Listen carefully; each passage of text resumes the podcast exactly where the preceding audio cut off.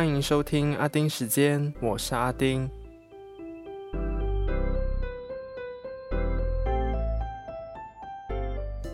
今天这集会很短，因为我只准备了一则新闻，因为我整个星期都晕晕的，没办法做需要思考的事，所以真的算是在耍废。那为什么呢？等下第二段我再来说。那现在就先进入阿丁看天下。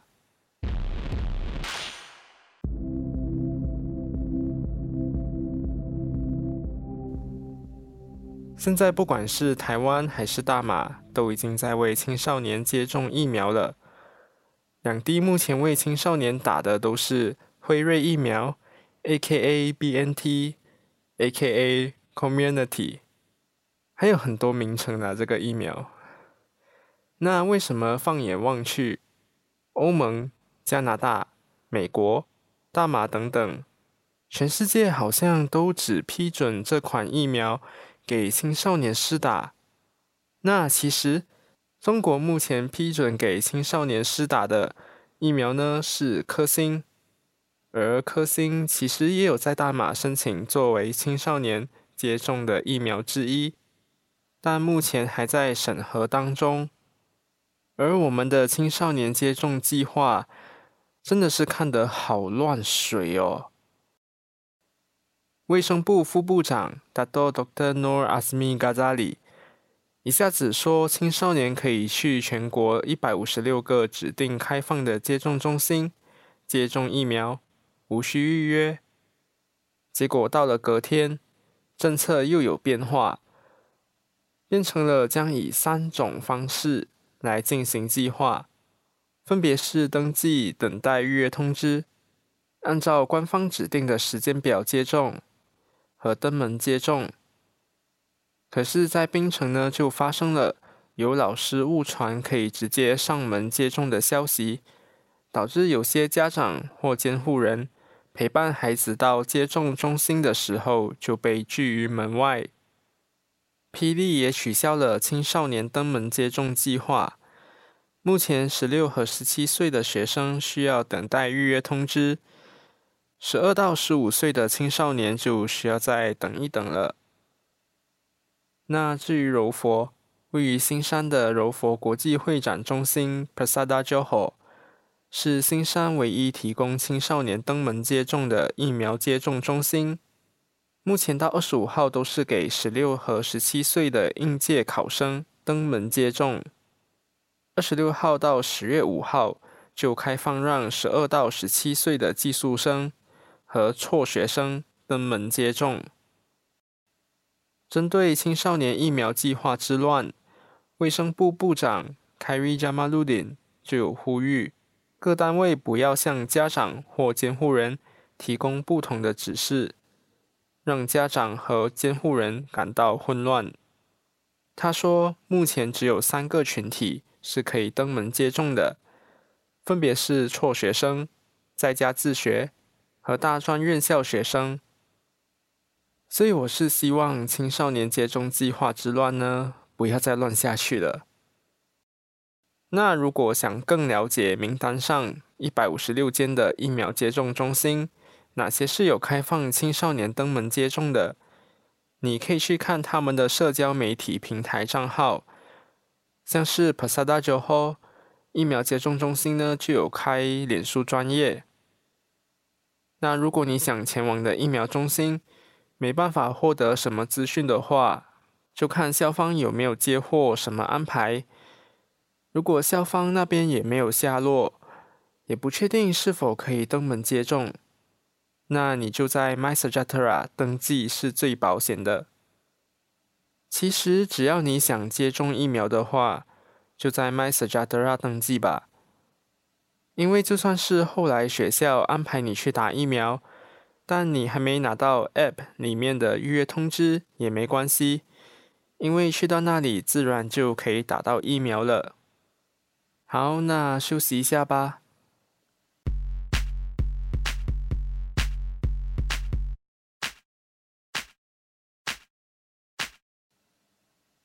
人家都是等不到政府的疫苗预约通知，才跑去打自费疫苗。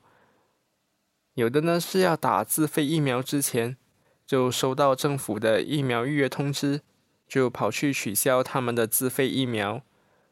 可是我呢是少数人的例子，我收到了预约通知，可是我跑去取消，最后我是跑去登门接种。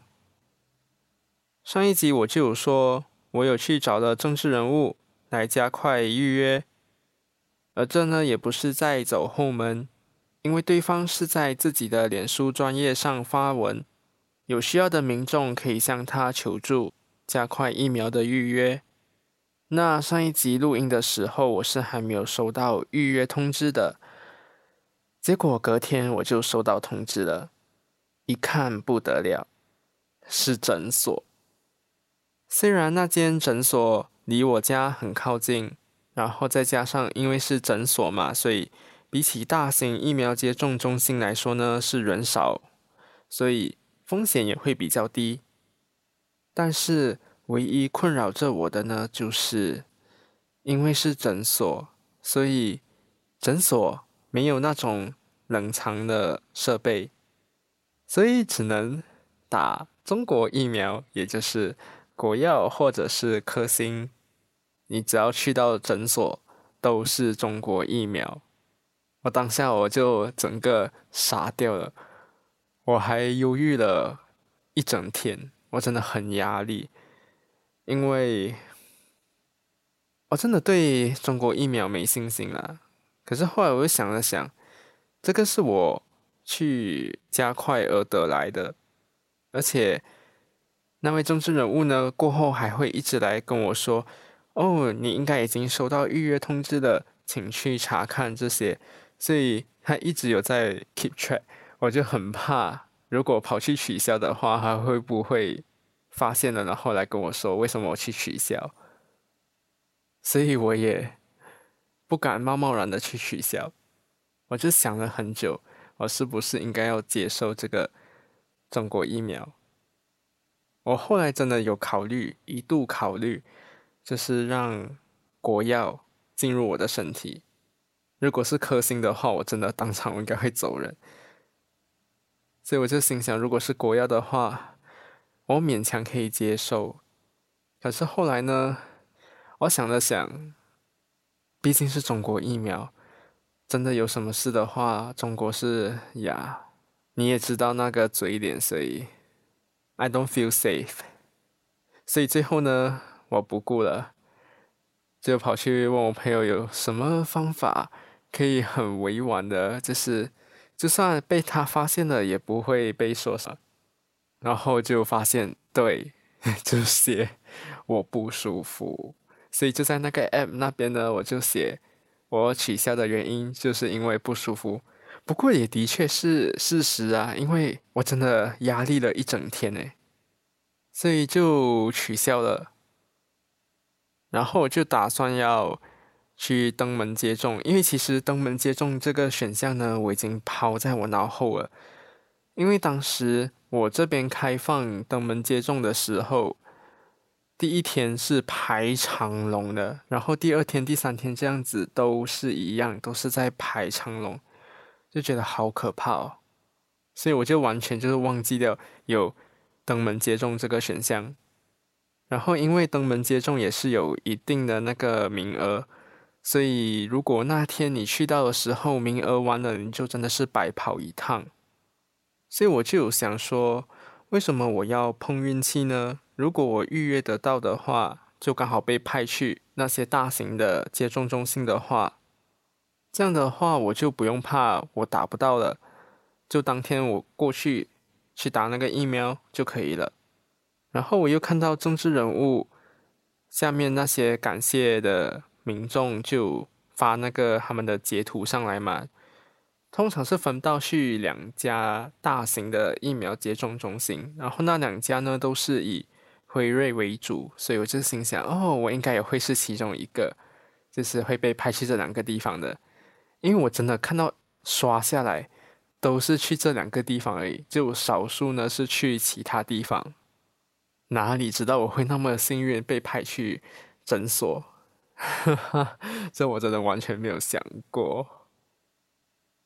可是呢，取消我还要等三天，因为就算我取消了，可是那个疫苗预约记录呢是还没有消失的。那如果你是要去登门接种的话，你的那个 App 里面是不可以有那个疫苗预约通知。所以我要等到那个疫苗预约通知消失为止，我才可以去打疫苗。所以我等了三天，然后第四天早上我就去查看，发现它不见了，我就很开心。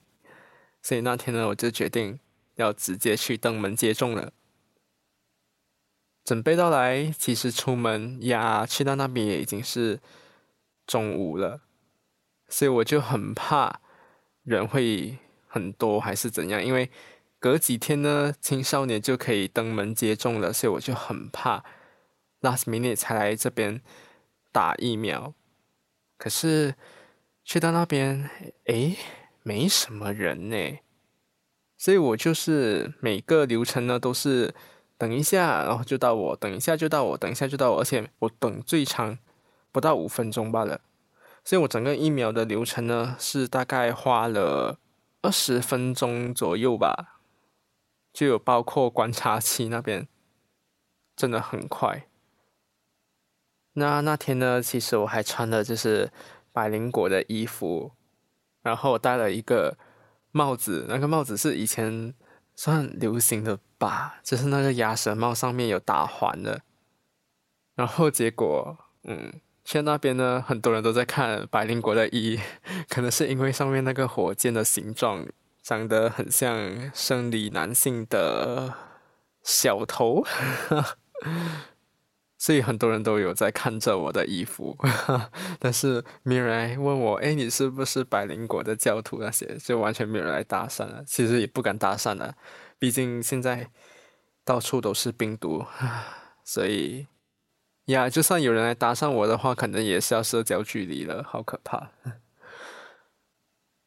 然后为什么会提到帽子呢？是因为过后我在要去打疫苗的时候，那个护士就看到我就说：“哇，你头上那顶帽子的那个环可以拆下来给我当耳环吗？”我就跟他说：“不可以。”然后他就在那边笑笑。所以呀，基本上我都有在跟他们开一点小玩笑。然后还有一个姐姐呢，就是她在柜台帮我填资料的时候，因为我刚刚不是有说，就是你的那个预约通知是没有的嘛，所以他就会在那个电脑系统上面输入，就是说，哦，你现在就来打疫苗，所以疫苗通知就会出来。然后我就说，哦，哇，马上 magic 哦。因为他就突然出现嘛，我就有点那种小惊讶，就哇，好像变魔术这样。有一个姐姐，我不懂为什么可以有刺激到什么笑点，她就笑得很大声，而且我都看过，觉得哦 no，我是不是开个玩笑开太大了？不过那姐姐人很好啦，至少让他不会那么闷啊。然后哦，对，我忘了刚刚说那个在打疫苗的时候，那个护士，因为他会跟你说你打什么疫苗那些嘛。然后他就跟我说：“哦，我打的是辉瑞，然后是零点五毫升。”然后我就开玩笑的说：“啊，才零点五而已哦，好少哦。”然后他就以这种语气就说：“啊，果然妈呀！” 他的意思就是：“啊，你讲很少，很多诶。”然后打的时候呢，其实我都没有什么感觉。然后在观察区呢，也没有什么感觉。然后我还消毒了车跟我的身体，然后才去冲凉。然后冲凉出来呢，吃了午餐，就发现，咦，手臂开始有点酸痛哦。然后后面就越来越不对路了。然后就除了手臂酸痛。就开始有点发烧，觉得很累，就基本上也是在躺着而已，然后已经很像要睡觉。可是呢，我又不是一个 随便躺就可以睡的人，所以基本上我都是在闭目养神。然后到越晚就越糟糕，那个手臂的酸痛越来越够力，有时候是你完全没有动你的手臂，它都可以直接抽一下，然后给你痛一下那种感觉，你知道吗？这超可怕。然后睡觉呢，一侧到去我的那个打针的手臂，哇，会直接痛醒。到现在为止，我还是一直很想睡觉的，所以接下来我还是会观察啦，因为。我有看到说疲惫感这些 side effect 的话是不会超过一个星期的，所以如果有超过一个星期的话，嗯，我就要注意了。哦，对了，然后我的那个腋下，你腋下的那边有一个淋巴结，那边会肿胀是正常的，所以你不要突然觉得，哦，我打针手臂酸痛而已，为什么连我的那个腋下那边感觉都肿胀这样？那个是它的副作用之一了。它过后会慢慢小的。好了，今天就说到这里了，真的有点累了。